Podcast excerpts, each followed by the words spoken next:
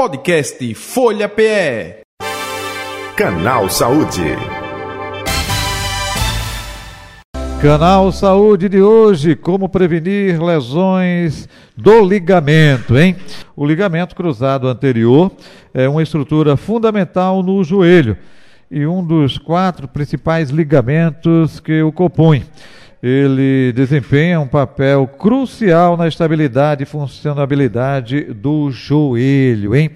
Então, a gente vai conversar sobre esse assunto com o doutor Diego Pires. Ele é ortopedista especialista em joelho do Instituto de Ortopedia e Trauma de Pernambuco, com a gente a partir de agora.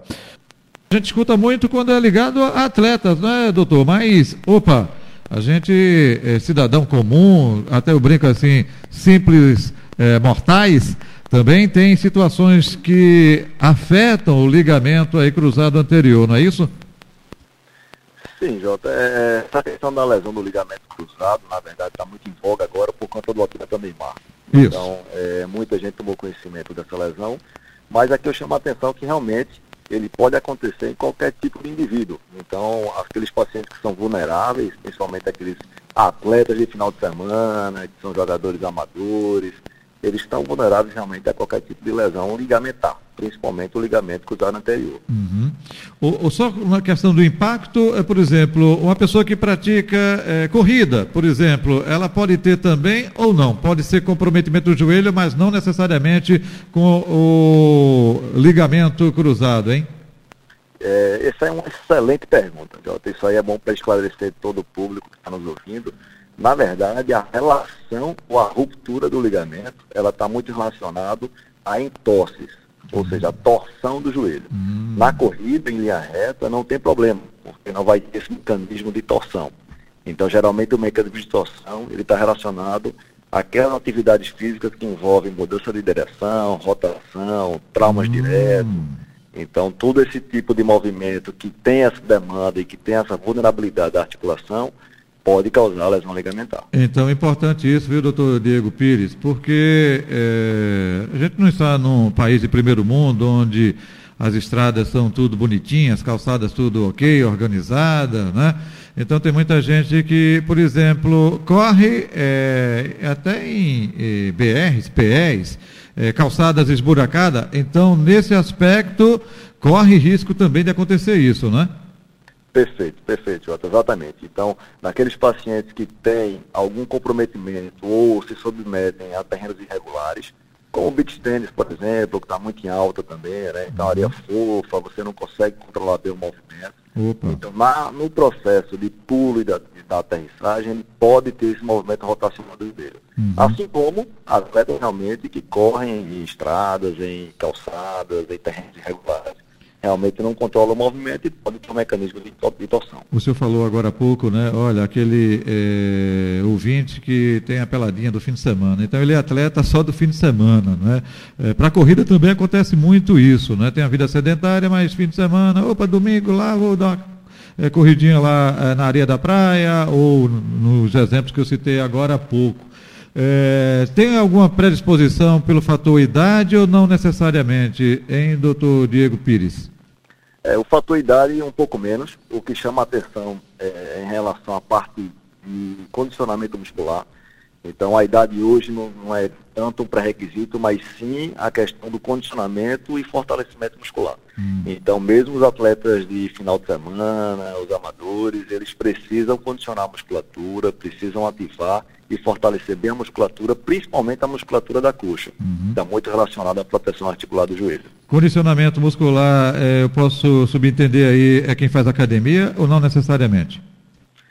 Não necessariamente, Jota. Hoje é, a gente tem várias modalidades que permitido realizar esse tipo de ativação.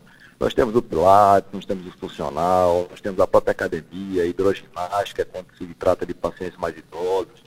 Então hoje a gente tem várias modalidades para atingir esse nosso objetivo. Perfeito. É, doutor Diego, vou até aproveitar o exemplo que o senhor deu aí com o jogador Neymar. Opa, ele vai passar um tempão é, fora dos gramados, ou seja, não é uma coisa simples não. É, geralmente quando acontece né, é, lesões do ligamento, o tempo também é longo ou isso depende é, de cada caso, hein? Jogo depende de cada caso, porque nós avaliamos também as lesões associadas. Uma vez que tem a torção do joelho, o ligamento geralmente é comprometido, mas também a gente tem que avaliar se tem lesão do menisco, se tem lesão de hum. cartilagem. Então, hum. para cada caso, tem um tempo específico. Vai depender e do quando... comprometimento, né? De como foi essa torção, não é isso? Exato, perfeitamente. Do, do quão grave foi essa torção. Uhum. E aí é individualizado, enfim. É, é, e aí é, todo ele é, se faz necessário processo cirúrgico é, ou, ou, não? Existe tratamento medicamentoso? Eu gostaria que o senhor falasse um pouco sobre isso também, doutor Diego Pires. É, quando a gente é, está diante de uma ruptura completa, por exemplo, do ligamento cruzado anterior, geralmente a gente opta pelo tratamento cirúrgico, porque o ligamento cruzado anterior é um principal estabilizador da articulação do joelho. Hum. Uma vez que ele está incompetente, o joelho começa a fazer movimentos inadequados. Entendo. E aí pode comprometer cartilagem, pode comprometer o menisco e causar artrose de forma precoce. Entendo. Então, na imensa maioria das vezes, a gente realmente opta pelo procedimento cirúrgico, a não ser naqueles pacientes de baixa demanda, que já tem mais de 60 anos, que já tem um comprometimento de artrose, de desgaste articular do joelho. Nesses pacientes a gente tenta abordar de outra maneira. O senhor falou agora há pouco ruptura completa. Há situações que essa ruptura não é completa, é parcial? Isso, tem situações na qual ainda ficam fibras do ligamento inseridas na parte óssea. Isso permite, de certa forma, a competência ligamentar. Entendo. O, o doutor, é, qual o padrão que é utilizado, padrão ouro, por parte de vocês com relação a esse processo cirúrgico? Né? Eu digo isso porque quando a gente fala de medicina, aí tem, olha, é, hospital particular, tem hospital público, tem é, o que é mais utilizado, padrão, tem é, novidades do laser, de, enfim, é, é, para casos como esse, que existe ou a ruptura completa ou a ruptura é, parcial, é, qual o tratamento que é utilizado, né? Perfeito, Jota. Inicialmente a gente chama de protocolo de proteção articular. Então, geralmente o paciente entra com medicação anti-inflamatória para diminuir aquele edema articular, aquele inchaço, trazer um pouco mais de conforto para o paciente. Em seguida, passa por avaliação, exames de imagem, fisioterapia para retomar a ativação da musculatura. E se, se realmente se tratar de uma lesão completa, a gente geralmente indica o procedimento cirúrgico. O procedimento cirúrgico hoje em dia é minimamente invasivo. Uhum. A gente faz tudo por um procedimento que a gente chama de videoartroscopia. Então é um procedimento moderno, tem uma tecnologia envolvida. Então a gente pode tratar esse paciente com pequenas incisões. São, são, e... fu é, são furinhos no joelho, né? Isso, são pequenos furinhos no joelho, onde a gente acopla uma câmera por essa câmera a gente consegue ver toda a articulação do joelho, faz todo o inventário articular. E aí, através dessa câmera, junto com outro furinho e algumas pequenas incisões, a gente consegue reconstruir todo o ligamento com pequenas incisões. Uhum. Isso permite um retorno mais precoce à fisioterapia, o processo inflamatório realmente bem menor do que o que acontecia antigamente. É, é, no SUS também é utilizado a videoartroscopia ou não? Também. Hoje também. em dia, é, quase a totalidade das reconstruções ligamentares, principalmente o ligamento cruzado anterior, é feito por videoartroscopia. Uhum. E a rec... oh, pois não, desculpe interrompê-lo. Fique à vontade. Pode responder, doutor. Eu interrompi o senhor. Ah, desculpe. É mesmo no SUS, tá? Então a gente, é, inclusive, esse material que a gente utiliza no joelho, é o material mundialmente aí utilizado. Então, o paciente que é submetido lá em Nova York, por exemplo, todo o material utilizado a gente consegue ter acesso aqui em Recife hoje. Então a gente consegue realmente ter essa abordagem bem interessante, bem tecnológica para oferecer ao paciente. O movimento do joelho volta ao normal. O senhor agora há pouco falou de que cada caso é um caso, mas geralmente o processo de recuperação, que aí entra fisioterapia, outros profissionais, não é? Mas geralmente é por quanto tempo, não é? A pessoa volta a ter uma vida normal. É, na verdade, são vários passos. Então, a gente segue um protocolo de reabilitação. Uma vez que o paciente é submetido à reconstrução do ligamento, geralmente ele fica 24 horas internado, logo em seguida vai para o seu domicílio para começar a fazer o processo de reabilitação com fisioterapia. E a J as lesões associadas, mas geralmente na lesão do ligamento cruzado anterior, o paciente passa em torno de duas semanas utilizando a muleta, já é permitido pisar, né? ele já começa a colocar o pé no chão, uhum. descarregando o peso através do auxílio das muletas, né? protegendo aí o movimento. Entendi. E no dia seguinte já começa a fisioterapia motora. Então já começa a dobrar, esticar o joelho, já começa com os movimentos específicos. Geralmente do segundo para o terceiro mês já começamos a transição para a academia. Então o paciente já começa a fazer realmente o fortalecimento, o condicionamento muscular. E realmente o retorno ao esporte se dá em torno de oito a nove meses.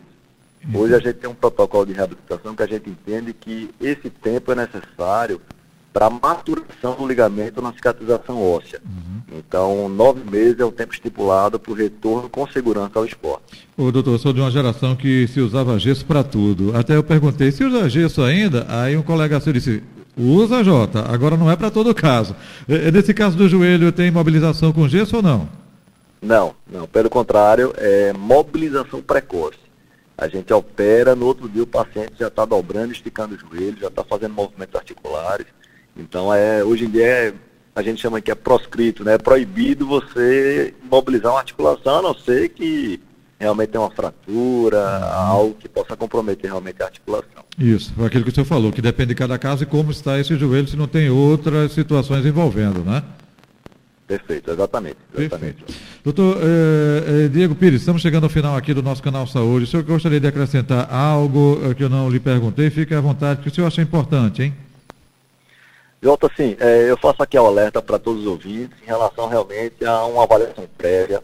Então, se sente alguma coisa no joelho, se sente algum tipo de dor, de falseio, de instabilidade, se o joelho, por, porventura, ele começa a, eh, a inchar a partir do movimento executado, então é sempre importante essa avaliação com o especialista para que ele possa realmente tomar todas as medidas necessárias para evitar realmente a questão da artrose e da degeneração articular. E eu fico à disposição aí de todos que puder ajudar, fico à disposição. O senhor é do IoT, né? Quer deixar o contato nas redes sociais ou o próprio telefone? Fique à vontade, doutor Diego. Isso, o paciente ele pode nos procurar aqui no Instituto de Ortopedia e Traumatologia do Hospital Português e também através do meu Instagram, que é arroba doutor.diego Pires. Eu fico à disposição de todos. Doutor Diego, muito obrigado pela atenção aqui com o canal Saúde da Rádio Folha. Saúde e paz para o senhor. Até o próximo encontro. Podcast Folha PE. Canal Saúde.